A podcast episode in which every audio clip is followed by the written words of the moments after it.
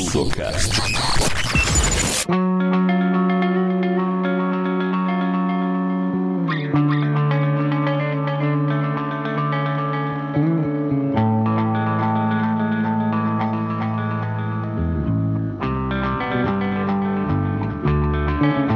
Olá, mundo! Eu sou o Perilenk e vocês estão pensando que microserviços é bagunça?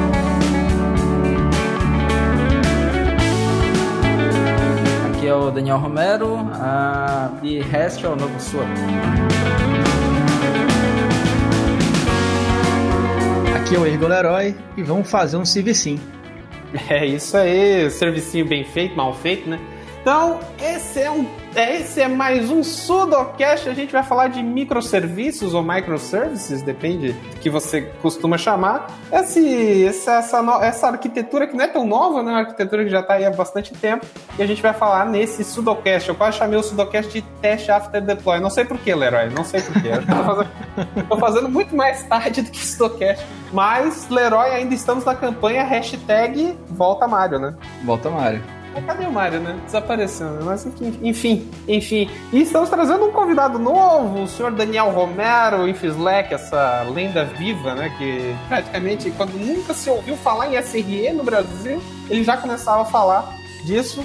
Então, vamos falar de microserviços com quem entende isso tudo e muito mais depois dos recados. Para o quê?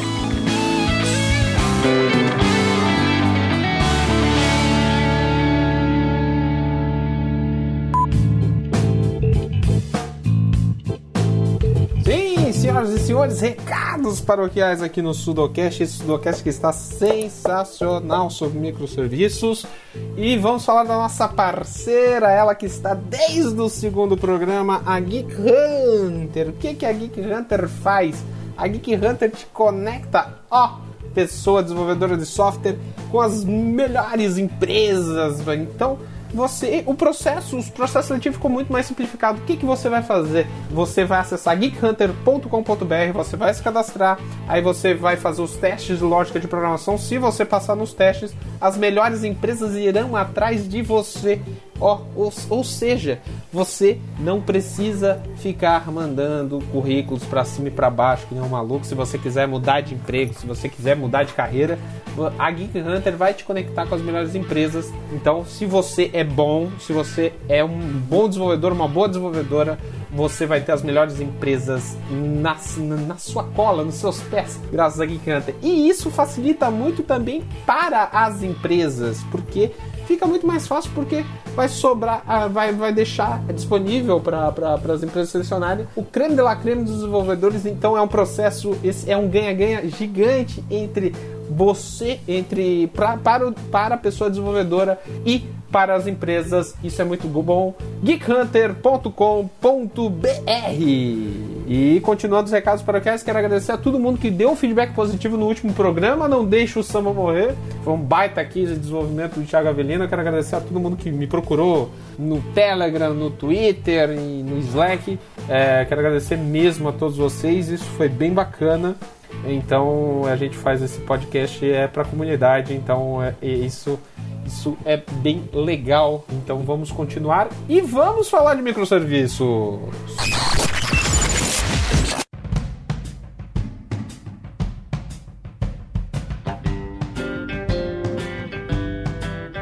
Tá, gente. Aí, pô, microserviços. Hoje o pessoal, o pessoal corre atrás de quebrar o seu monolito em microserviços. Tá todo mundo assim numa correria louca, fazendo de qualquer maneira. Mas eu quero, quero entender é, principalmente do, do, Daniel, que é um cara especializado nisso, né? Do, do Daniel, do, do Leroy. É, o que, que são microserviços, para quem não sabe? Que, o que é essa, essa arquitetura? Jogou na fogueira. Jogou, te jogou na fogueira, né, Leroy? ah, basicamente, microserviços é uma, é uma, é uma arquitetura para sistemas distribuídos. Como você falou, não é novo, né? não é um conceito novo, mas é, uma, é, uma, é, uma, é um tipo de arquitetura para a gente fugir do, do monolítico, né? De fazer um, só um software legado, que acaba sendo legado, né? E é um jeito bem tradicional de escrever. E quando você precisa é, escalar essa aplicação é muito difícil, né? Você acaba escalando por máquinas, fica custoso, né? Manutenção é ruim. Quando você tem que trabalhar em equipe, você acaba quebrando o projeto do, do, do amiguinho, porque é o mesmo código, né? A mesma base de código. Enfim, é, teve. E nunca, né?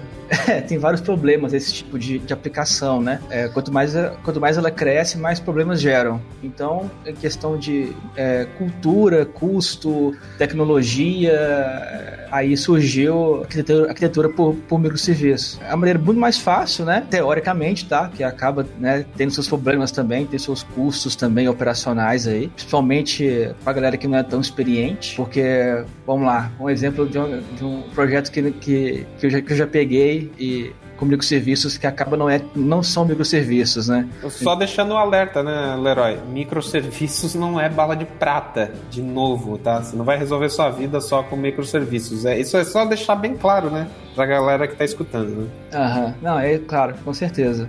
Mas assim, tem vários problemas, né? Um, um problema que eu já passei com ele é, é por exemplo, é, eu alterar um repositório, né? E ter que alterar em outro também. Então, assim, ou então é, eu tenho que fazer o deploy de, uma, de um serviço, mas eu tenho que derrubar cinco serviços antes né? Então acaba que não é um microserviço, né? É um monolítico gambiarrado, né? Vamos dizer assim. É, microlítico, né? É um microlítico. Então acaba que não, é, não tem tanta vantagem nesse caso de ser microserviço, né? Eu acho que, que ele surgiu, né? Mais uma questão de demanda mesmo, né? De necessidade e, e essa arquitetura meio que foi fluindo assim é, em questão de necessidade mesmo. Isso é uma verdade. É só, só fazendo uma comparação, realmente o, o monolito é aquele software pesadão, cheio de de dependências entre si, né? Bem acoplado, né? É, então, são monolito que geralmente muitas empresas têm, né? E depois eles pensam na, em fazer, em quebrar o, o monolito em serviço. É uma boa. Ah, bom, sobre microserviços, é bom, mas é ruim. então, assim, é legal porque o desenho lá da arquitetura é planejado para ser bem escalável, aquela coisa bem, bem bacana que fantasia lá nos livros, etc. Mas a parte ruim, que a galera comenta pouco, que o Leroy mencionou, é justamente a complexidade que esse cara traz, né? Atrelado. Então, não é tão. Assim, teoricamente é fácil você começar a migrar o seu monolito para microservices, mas na prática não é tão trivial. Então, eu acho que cabe aí a gente dar um passeio agora por, sei lá, sete etapas para você chegar no seu microservice ou, ou como quebrar o seu monolito em, em microservices. Então vamos para um caso prático. Lá está o Peri, dono da startup XYZ, que desenvolveu um MVP e esse MVP ganhou corpo vamos dizer assim, escalou, vamos lá, entre, entre aspas, muito rápido, e foi ganhando corpo, e para questões de tempo e até de economia, sei lá, de orçamento, foi implementando um monte de, de features, de funções novas dentro do, do, do mesmo monolito, e esse monolito virou um monstro gigante. E aí, como é que eu vou começar? E aí, comecei a ter problemas de performance, problemas de infraestrutura, é, ficou muito caro é, provisionar máquina, tudo é questão de dinheiro. É, vamos lá, como vamos começar a quebrar esse, esse monstro em mini monstros, digamos assim? Boa.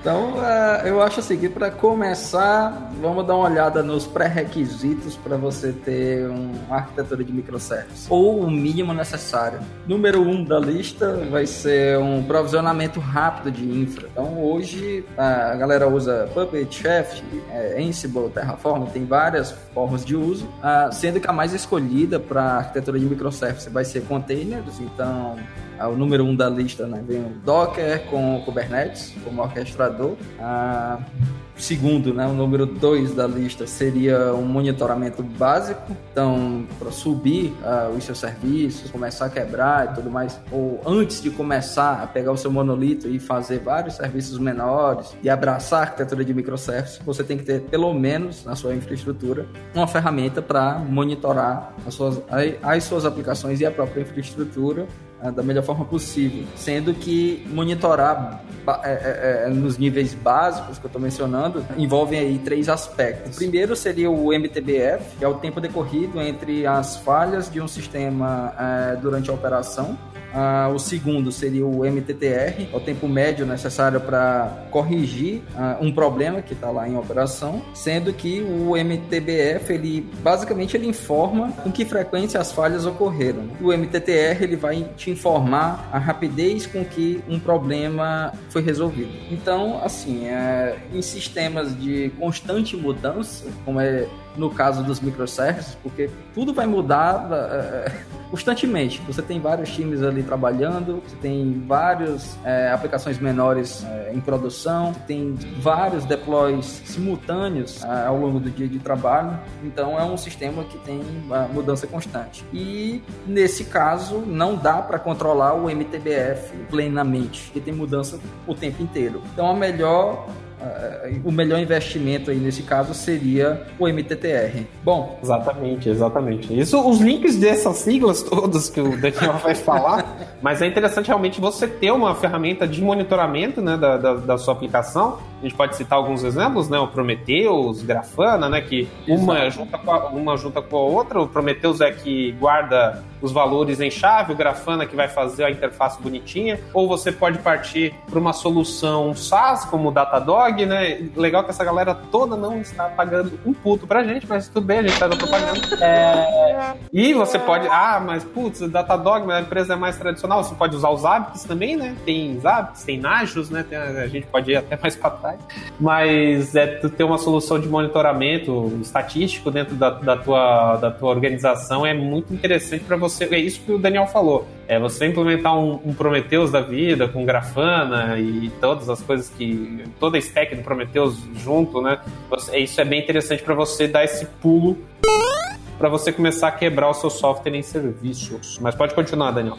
É, além de todos esses do o Prometheus, principalmente, que a galera tem, é, tá, o mercado pelo menos está usando bastante, você teria também o Snap, que é um framework de telemetria, com esse foco em investir em telemetria. A preferência seria na, na, de todas essas siglas, né, do que medir, do que analisar nos seus gráficos é, em relação à sua aplicação, para adotar microservices de fato, seria o MTTD então seria algo para refletir o tempo decorrido entre um incidente, o momento em que o incidente está acontecendo e o momento em que o operador ah, detectou aquele incidente, né, para poder resolver. Então a partir dessas métricas você vai conseguir uma visão de monitoramento com base ali em telemetria para ficar de olho na sua aplicação ou em, é, é, é, ficar de olho, como é que eu posso dizer? E na, na, na performance né, da aplicação mesmo, né? Então você, você consegue saber certinho em tempo real. Isso é o Sudocast, praticamente pode ser o Sudocast de Site Reliability Engineering, né? Porque... Eu não entendi o que ele falou.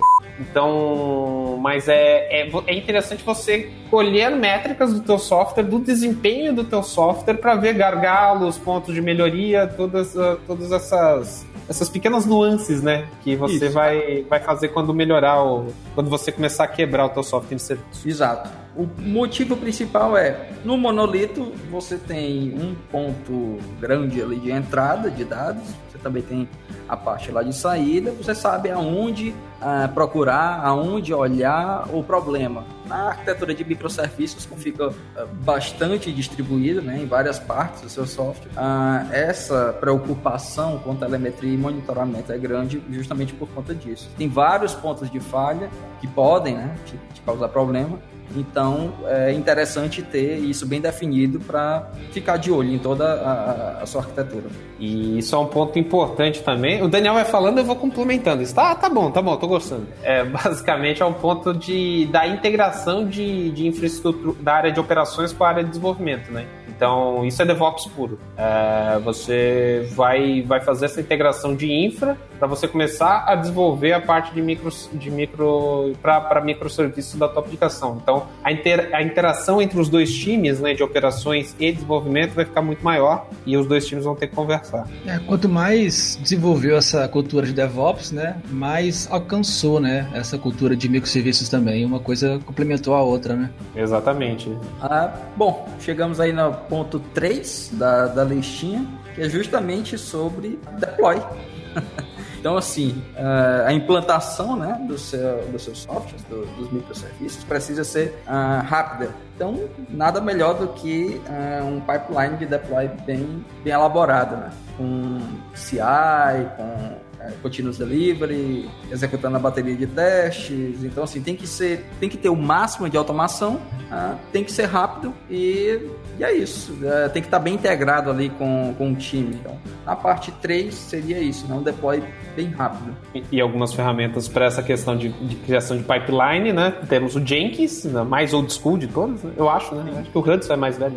é, mas tem, tem, o Jenkins, tem Travis, tem Drone, tem Circle, CI, tem o Worker, que a Oracle comprou. É, tem várias ferramentas que você pode automatizar seu pipeline, executar, por exemplo, cada, sei lá, cada, a cada merge que você faz na, na, sua branch master, ele executa, ou a cada commit que é feito, ele executa toda a bateria de testes, aí dependendo da branch exata, ele vai executar comandos SSH ou não, que vai pegar o teu pacote e vai jogar no teu servidor, seja de produção homologação, é, provisionando não, automatizando o seu deploy, como, como o Daniel falou, até gaguejei nessa hora. É, como o Daniel falou, automatizando o máximo possível de, de tarefas que você pode. que você realizaria manualmente. Boa. Bom, item 4 da nossa lista seria facilidade né, para provisionar o nosso storage, o nosso database. Então, assim, provisionar um banco de dados tem que ser uma tarefa fácil. Por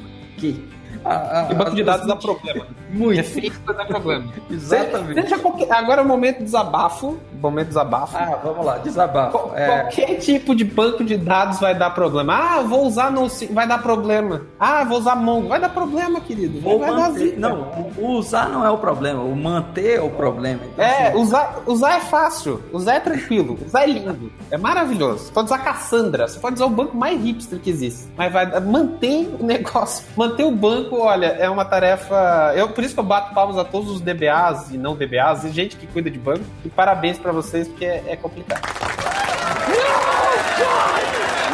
Não é trivial. Então você tem réplicas para cada um desses caras, você tem backups automatizados, tem diretivas de segurança, tem ajustes de performance. Então entra toda uma suíte ali de tuning, tem telemetria para esses caras também ficar de olho neles. Então, é uma parafernália sem fim. É uma, é uma, é uma aplicação imensa para você tomar de conta e é muita responsabilidade. Então, em termos de facilidade, quando você pensa em cloud providers, é Google, é Amazon, a Azure, lá da Microsoft, então você já pensa logo em database as a service. Ah, não tem muito como fugir disso, então na Amazon você vai acabar optando ali pelo RDS, te dá uma bateria gigantesca lá de várias bases de dados, vários GPTs. No Google você tem duas opções no momento, uh, tem o Google Cloud SQL, então ele oferece lá MySQL e Postgres. Tem outras soluções também. Uh, na Azure eu não lembro agora de cabeça, mas enfim.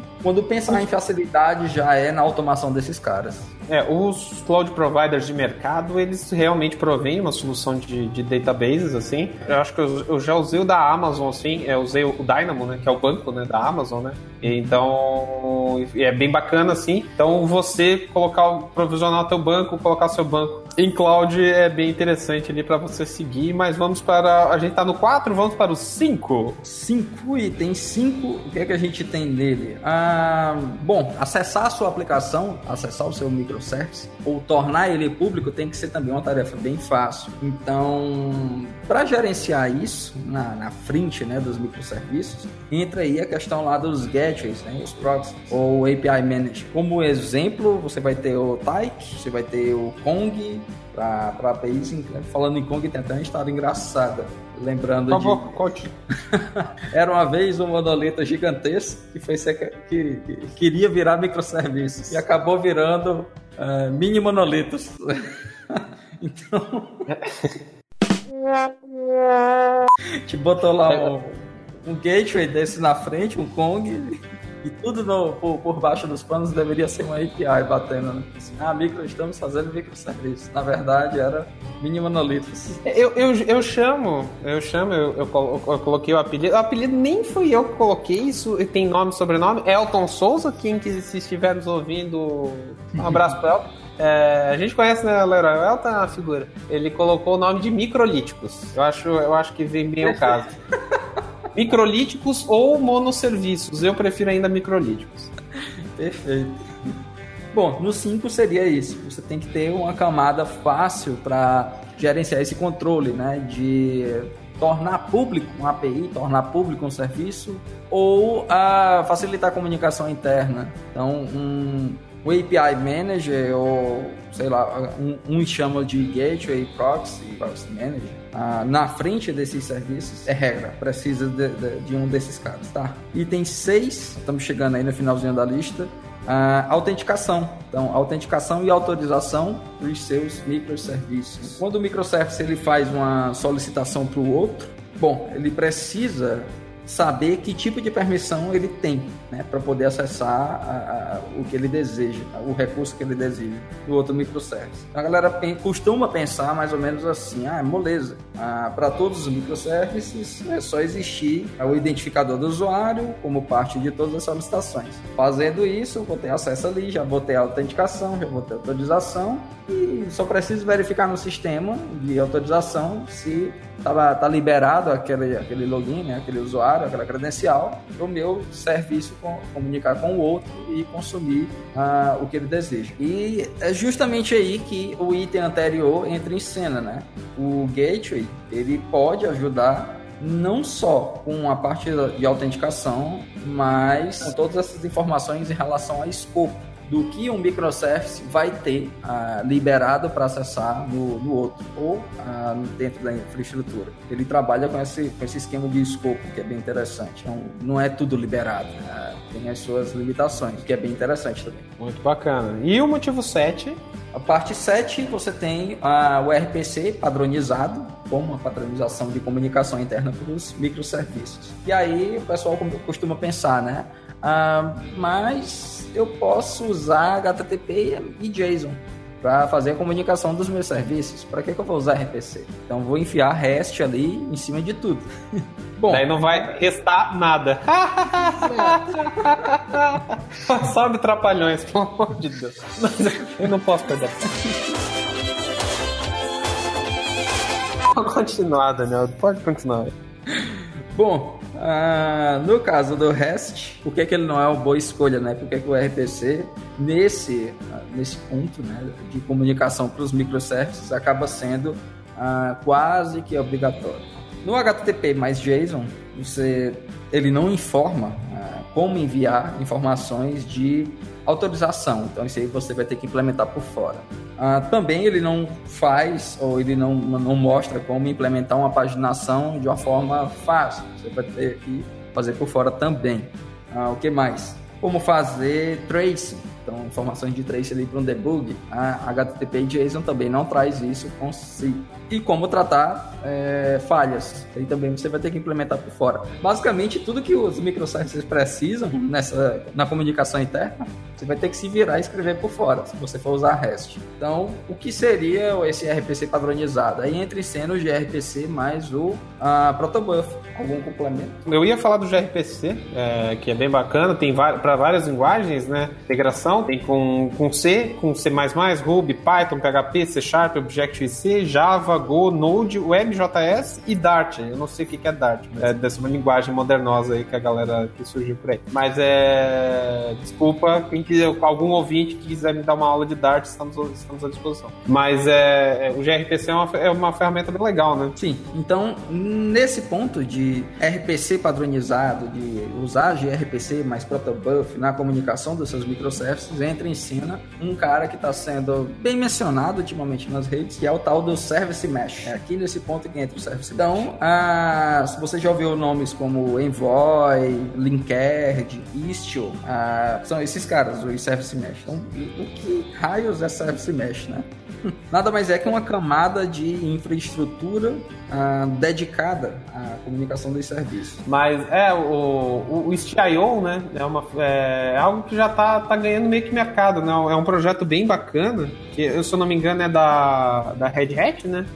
Ou é da, da comunidade, não, não sei o certo mas a Red Hat ela também ela mantém também junto, que é um projeto que tá que tem uma integração com Kubernetes, né, com uma, uma série de coisas assim que eu, o Istio eu achei bem legal. Eu dei umas estudadas no Istio, achei achei divertido. É, eu acho bonito essa teoria toda, né, em cima do de microservices, né? Porque a teoria e a prática são coisas bem diferentes, né? Acaba gerando aquele caos todo na migração. É, eu não sei se vocês têm uma história engraçada de migração, mas basicamente é, o que o pessoal tenta fazer é quebrar um, uma tarefa do monolito, né? E transformar aquele serviço, né? E, e, isso, isso é feito na zona, né? Assim, vamos escolher uma linguagem, vamos escolher um, um negócio que, que, que solta o REST, né? Que exporta JSON e foda-se, né?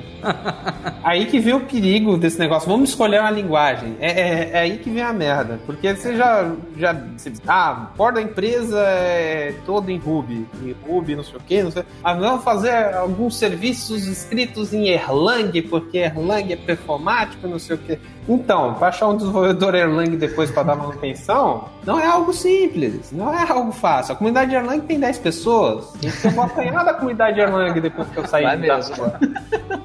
Eu só gosto de Erlang, pessoal. Eu acho muito legal, acho muito divertido, Elixir é amor. Mas é, às vezes as empresas ela tomam. Aí é uma decisão mais. Como é que eu posso dizer? Arquitetural, né? Uma decisão de, de gerencial, assim, de, de, de, de liderança. É, de usar uma linguagem muito. que vai no hype de alguém. Alguém, ah, não, eu quero implementar isso em Erlang.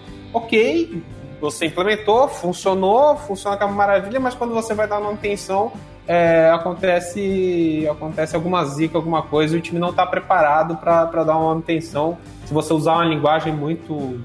É, o Erlang não é fora do padrão, eu acho. É, tem, a comunidade está crescendo, ó, eu passando pano, panos quentes. Aham, total. É, é, a comunidade está crescendo, não, não me bato.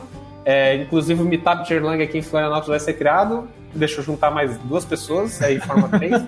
é, uma, brincadeira mas é, você tem que ter um certo, um certo cuidado, se, pô, ah, em, ah, na linguagem X no Ruby não está, não está legal, a performance é bacana, mas, pô, tem que escrever em outra, em outra linguagem que tem uma performance melhor, mas vamos partir para uma linguagem dentro daquelas que a gente vai achar gente que no futuro possa dar uma atenção. Então, pô, ah, vamos fazer em Java, mas isso por mais que isso seja um problema. Mais uma comunidade que vai bater depois. Mas é, eu tô, só tô me quebrando aqui. Mas você tem que usar uma linguagem mais, é, mais amigável que você tenha profissionais que possam, possam atender depois. Isso é, pensando no futuro. É, porque muitos serviços ele abre essa brecha, né? É, é, a decisão inteira na mão de um time, por exemplo, né? Então acaba que você não tem uma decisão administrativa, cultural, técnica em cima, né? É, ainda mais startup pequena, que são três, quatro pessoas e, e, e, tudo é feito on demand, né? Na base da necessidade. Eu até concordo que, que, que o jeito de realmente entrar em microserviços é, é quebrando em, em necessidades, né? Por exemplo, fazer um serviço de notificação que vai cuidar de CMS, e-mail, é, etc. É, ao invés de deixar lá no, no monolito o usuário esperando aquilo acontecer e tal, se delega para uma fila e passa para um serviço, etc. Né? Mas aí isso, isso é um case bonitinho, né? Geralmente os cases de, de serviço são mais complexos do que isso. Antes de começar já na, na, na migração para microserviços, ninguém consegue responder a principal pergunta: por que a gente precisa de microserviços? Ou seja, você isso, isso é um ponto. Isso é um ponto exato. É como eu disse, microserviço não é bala de prata. e, tá, ah, mas meu monolito tá funcionando, a gente, a gente tem controle, a gente consegue escalar, a gente consegue mensurar tal, e eu tô ganhando dinheiro. E para que microserviço? Acho que, a, a, a, eu, na minha opinião, você só vai partir para uma arquitetura dessa a partir do momento que você tem problema com o seu monolito e você não está conseguindo, isso está atrapalhando o seu negócio. Então não adianta você é, pessoa é, que está nos ouvindo agora, sair segunda-feira, ou no, no, outro dia que você está ouvindo esse podcast, pode ser em 2137, não sei, é, você está ouvindo esse podcast e no outro dia você já quer implementar o microserviço na, na, na, na empresa que você trabalha. Calma, é, é paciência. É, tá atrapalhando o negócio? Eu acho que a principal pergunta é essa. É, eu preciso realmente agora implementar microserviços ou do jeito que está, está ok? Então é essa a pergunta que você tem que fazer. Eu acho, eu acho que é bem pertinente isso. É, geralmente está ok, né? É, eu acho que, que, olhando pela visão de programador, né, esquecendo a parte arquitetural, gerencial, enfim, é, você tem uma aplicação, por exemplo, que está em Rails há três anos, né? E o cara quer, quer fazer uma quer fazer uma, uma coisa nova, né? Então, o microserviços é uma fuga né, para você aprender uma tecnologia nova, para você é, entrar no hype, para você é, é, aprender Docker, Kubernetes e, e, mudar a sua infra em questão seguindo a, a, tendência de mercado, né? Então acaba que nem é realmente um problema, né? Mas você está seguindo o mercado porque é legal. Exato. Exatamente. É, mas aí vem um ponto, o ponto, acho que vocês concordam comigo. Ah, mas eu queria usar containers, mas a minha aplicação é monolito. Ok, você pode ter um container é, para sua aplicação monolítica, você pode ter um container para o seu banco de dados e você pode ser feliz. Ponto. Se você quiser. inteiro. O quê? É. O navio inteiro. Pode ter o navio todo que você quiser, entendeu? Tem, tem, tem pessoas, já vi casos de algumas empresas que usam Kubernetes, usam algumas coisas em monolitos e ok, funciona. Mas é, ah, é o melhor dos mundos? Não. Mas é, tem pessoas que usam Docker no, pelo menos para desenvolvimento na parte do no monolito em si. Então, é, eu acho que isso é tudo questão de como é que, como é que se fala, tudo questão de fazer uma POC e ver se funciona. É. Exatamente. É, ultimamente o pessoal, como eu tava falando lá sobre Service Mesh, tá na, na, na, mesma pilha. O cara não leu nada sobre arquitetura de microservice, é, tá lá o Kubernetes, tá vendo um monte de talk sobre o Istio, sobre o Linkerd, e aí, ah, vou implantar um Service Mesh no meu cluster é, para os meus monolitos, porque é a melhor forma de comunicar microservice. É, ok, é a melhor forma, mas você tem microservice? Ah, a gente está começando a implantar. Cara, você está adicionando a complexidade à toa. Então. É, é como lá o Uncle Bob fala, como é que é? Otima, otimização nem tardia, né? Ao contrário de tardia, otimização ser demais. Para que, que você vai otimizar alguma coisa que não precisa de otimização, teoricamente? É, é, é, tipo, é que nem. É, eu, eu vou fazer uma meia-culpa aqui. É, TDC, Florianópolis, 2018, trilha de containers, e teve uma palestra na trilha de containers sobre Cryo do meu, do meu amigo John Wendell. Um abraço pro John, se estiver nos ouvindo nesse exato momento. Ele falou sobre Cryo, aí falou do Cryo, que é o, a runtime para o Kubernetes, que agora vai, tra vai trabalhar junto mais com o Kubernetes. Hoje o Docker não é, o Kubernetes não é, não é mais 100% dependente do Docker. É, hoje tem outras runtimes, tem o Cryo, tem o Rocket, né? E aí, pô, vi o Cryo, ele mostrou o buildar, que é o, é o que é o que build os containers, e o Podman, que faz a administração, que é, é como o, o, o Podman seria os Docker PS da vida, o da Docker Exec, e o buildar é o Docker Build, por exemplo. É, isso a grosso modo falando. É, e eu fiquei louco pra, pô, vamos, pô, eu vou fazer umas POC aqui na nuvem, não sei o quê. Eu falei com o nosso glorioso CTO, Thiago Avelino, que está nos ouvindo, um beijo para ele, é, que participou do último Sudocast, que foi bem legal, sobre, sobre o samba. É, ele falou: Então, Peri, é legal você testar, mas a gente não vai fazer isso agora. Então, aí, pum, deu um choque de realidade, entendeu? Então, acho que as pessoas elas vão muito, não é pelo hype, mas elas ficam empolgadas com algo e tentam aplicar a qualquer custo. Isso eu acho que pode gerar mais problemas que os problemas que você já tem. Exato. Então, Peça que final, bonito. Eu só consigo pensar o seguinte: é, microservices vai resolver problemas? Vai. Ah, mas é igual você escolher um. Deixa eu pegar aqui um, um exemplo legal. Ah, eu vou usar um banco não relacional para minha aplicação. A sua aplicação realmente precisa de um banco não relacional? Ah, não, mas eu vou usar porque vai que eu preciso. Porque eu vi, eu vi, eu vi o tutorial. Eu vi o Isso. tutorial. E, porra, eu quero implementar Cassandra. Não tô dizendo que Cassandra é ruim, apesar de ser feito em Java. Mas é, mas é um banco bom. Cassandra é performático. Mas é aquilo. Vai precisar? Você precisa realmente usar o Cassandra? Não, mas vai que eu preciso.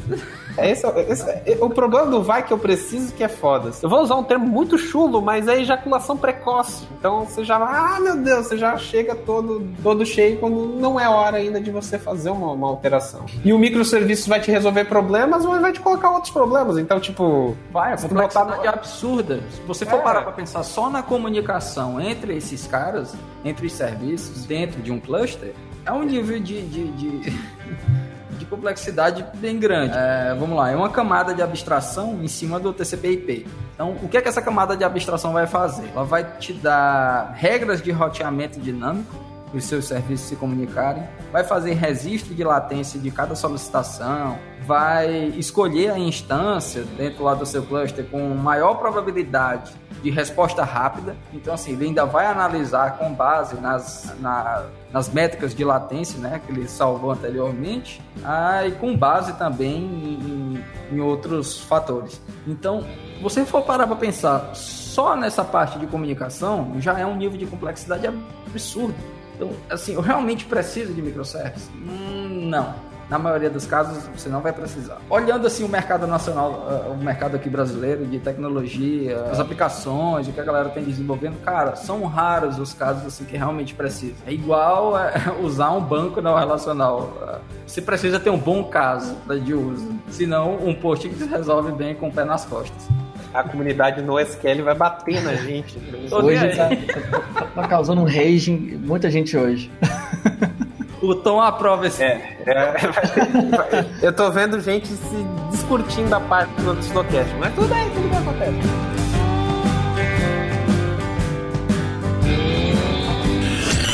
Sudocast. Mas é, é isso.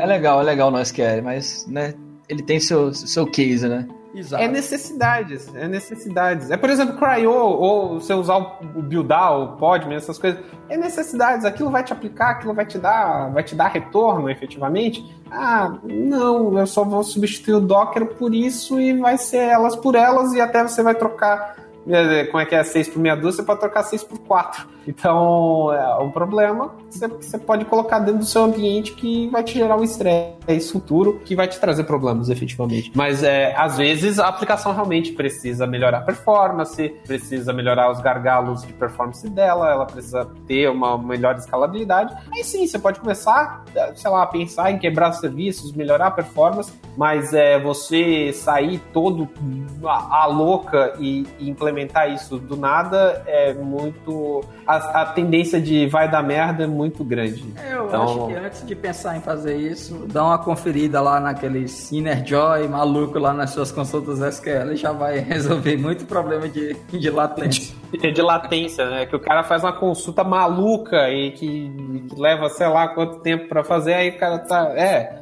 Aí tem tuning de banco, tem várias coisas que você pode melhorar dentro da sua performance que isso é bem bacana. E aqueles soldados, né, já avisavam, né, que isso vai dar merda. Aí, a gente vai botar a musiquinha agora, Johnny, do vai dar merda, vai dar merda. Vai dar merda, vai dar merda, vai dar merda, vai mas enfim, é, esse podcast é esse. Mas é, é isso, né? A gente meio que deu uma fugida do roteiro, né? É, a gente falou quase de. A gente falou de tudo, né? De benefícios e problemas, desafios, mas vamos falar de micro. de bibliografias, né? Daniel, ele passou uma lista de links é, para mim, que eu vou colocar no post aí do, do Sudocast, é, que são bem bacanas. É, o termo microserviço surgiu de um artigo do Martin Fowler, né? Foi uma das primeiras pessoas a falar sobre isso. Né? Se não, ele não foi o criador, não sei. Mas é, é tem uma série de, de, termos e livros que você pode correr atrás para estudar sobre microserviços assim, que podem te dar uma luz muito grande, né? Então isso é isso é bem bacana, né? Mas a, um, uma bibliografia que tu recomenda assim, Daniel, que ah, eu quero ler sobre microserviços. O que, que você recomenda? Teve um livro, uh, eu gostei bastante, foi o Building Microservices, o autor é o Sam Newman, É bem, é bem bacana, ele fala bastante dos desafios é, e design para essa arquitetura de microservices. Ele foca bastante nisso. É, tem bons exemplos também de comunicação, do, comparando lá o RPC com o REST e outras formas também de se comunicar. É um livro curto. No comecinho, já no capítulo 1, ele já fala logo, já, já esclarece tudo, cara, não é bala de prata. E, enfim, vamos começar aqui com, a entender essa arquitetura. E é, e é bem bacana. É um pouco antigo, é 2015 o livro. Toda a parte de design, de arquitetura, enfim, que ele menciona, ainda vale, continua atual, pelo menos nesses pontos. Em questões de tecnologia, a gente já tem mil e uma coisas para olhar hoje. É, eu queria fazer uma pergunta pro Romero. É, será que vale a pena iniciar um, um projeto já pensando em microserviços? Bom, uh, eu acho que nesse caso depende do time, depende muito do time depende muito também da cultura da empresa. Uh, eu só conheço um caso é, de uso de, de, de verdade, é, uma, é, um banco, uh, é o Monzo. Pode falar o nome, pode falar. Monzo é um banco europeu, os caras começaram, é, tem até um talk de como eles começaram é, ou construir um banco em cima da arquitetura de microservices, já usando Kubernetes, cluster, e enfim. O banco inteiro são é, mais de, de 100 microservices ao todo. É tudo feito em Go, a maior parte, pelo menos. É, mais de 90% é escrito em Go. E, cara, gRPC, Protobuffer, tem muita coisa que os caras usam. E eles falam lá o que motivou a, a essa escolha. E, pelo que eu entendi, foi meio que uma, concor assim, uma concordância, né? Do time e maturidade também, né? Para fazer a escolha e para tocar o projeto nesse formato. Eu achei fantástico bem interessante. Funcionaria que... para qualquer outro caso, ou para qualquer outra equipe e tal, cara, você pode tentar. Agora, se vai ter sucesso é outra história. Se você conseguiu, pode nos procurar aí, no, pode mandar DM no Twitter pra gente que a gente, a gente divulga aí no, no próximo Sudocast. Ou nos próximos Sudocast, por incrível que pareça. É outro case bacana que eu acho que acho que é válido até falar, é do Pokémon GO, né? Que usou o Kubernetes, usou a, a cloud da Google, né? Os vários serviços do Pokémon GO, que foi acesso pra cacete, era muitos usuários mesmo. E foi um projeto que nasceu, acho que, de, de microserviços mesmo. Sim. Mas Os casos de uso do Felipe Felipe Calçado também são bem interessantes. Ah, nas duas empresas lá que ele passou, uma foi a Digital Ocean e a outra foi a SoundCloud. E em ambas era arquitetura monolítica e aí ele foi migrando aos poucos para microservices. E no blog dele lá é bem bacana, cara, é cheio de post bem rico ah, nesses detalhes sobre a migração, como eles foram lá, passaram por REST, até fazer a escolha lá por gRPC, usar o protobuf, ah, ir para arquitetura de container, fazer tudo isso passo a passo. Ele detalha com bastante riqueza, né, e clareza também as decisões do time para fazer essas escolhas e chegar no, no objetivo lá, né, no ideal, ah, o que é bem interessante também. Então, assim, você tem casos grandes da mudança de monolito para microservice e chegando ao sucesso, e também tem o caso ímpar desses caras lá do, do banco, né, do Monzo, que foi de, de 0 a 100 em microservices. Mas é caso raro, tá, gente? Então, não. Isso, assimila, acha legal, acha bacana, mas vê o que que. Pra, o meu conselho, é, se cabe dizer, ah, estou criando um produto novo e não sei o que, eu quero fazer um MVP, alguma coisa, faz um monolito simples, básico e depois você pensa se isso vale ou não a, a, a pena você quebrar o seu monolito em serviços depois que você gera um MVP, tem investimento, todas essas coisas. É, é micro, como eu falei no início, micro microserviço não é bagunça. Então tem que ser tudo bem organizado, bem planejado, tem que ser tudo bem seguindo os sete passos de Infislack, Daniel Romero. Nossa. Então é. é isso aí. A gente já talhou em pedra os sete passos para você implementar os microserviços. Sudocast. Mas muito, muito do conteúdo né, relevante que tem sobre microserviços está em inglês, está em artigos em inglês, né? Português tem alguns conteúdos legais, assim. Tem um, um, artigo no, no, no, blog da TopWorks também, sobre que é uma introdução a microserviços, que é bem bacana. Então, é, você pode, você, pessoa, amiga, ouvinte, pode ver isso e começar a procurar, porque esse é mais um, um Sudocast de introdução. E vamos para as considerações finais, senhoras e senhores. Eu quero agradecer imensamente a Infislack, ele, Daniel Romero Infislack, o, o homem, esse mestre de muitos mestres. Daniel, muito obrigado mesmo pela, pela aula de, de microserviços. Foi um, sudocast, foi um sudocast muito rico. Acho que a gente passou, tentou passar a real né, do, do que é a arquitetura. E eu queria as suas considerações finais. Teu site, teus posts, é, o que, que você anda fazendo. Tá. Ah, eu que agradeço, foi. Nossa, foi bem bacana participar do podcast. É sempre um prazer. Blog infoslack.com, tô no Twitter, GitHub, LinkedIn, whatever. O que vocês encontrarem por aí foi Infoslack, provavelmente sou eu. ok. Aliás, de onde vem esse apelido Infoslack? É isso que eu quero, eu quero saber. Ah, isso é uma longa história. Deve ficar aí para um, um próximo cast, mas é uma, uma, coisa do fim dos anos 90. É, eu acho que eu tava no IRC, alguma coisa do tipo. E eu participava da da comunidade, eu era bem ativo na comunidade Slaper, então era um usuário bem ativo. Ah. Ainda uso é, no meu notebook pessoal e ficou, ajudava lá a galera e tal, ficou info, né, de informação e o Slack do Slaper. Olha só, olha aqui, resumindo, resumindo um apelido, né? Obrigado, Daniel. E eu quero agradecer ao co-host temporário, nosso estagiário, ele que está recebendo em pastel e, e caldo de cana e queijo mineiro. Igor Leroy, muito obrigado. Eu que agradeço. Precisando, tamo aí. É, e continuamos a hashtag Volta Mário, né? Vamos, vamos continuar na campanha. Você no Twitter, no Instagram, no, sei lá, no Twitch, no, no Orkut, você pode colocar a hashtag Volta Mário para Mário Silveira voltar ao, ao Sudocast aí, que sentimos muito a falta dele. E agradecer novamente você, Daniel, você, Leroy, pelo, pelo programa, foi muito legal. Agradecer a você que está nos ouvindo. Essa é a 13 terceira edição do Sudocast. Como abril não teve nenhuma edição, esse mês de maio vai ter duas, então estou compensando. Não me batam na rua, por favor. E muito obrigado a todos. E esse foi o Sudocast! Este podcast é editado por Johnny Dulucci, do canal Ferradura.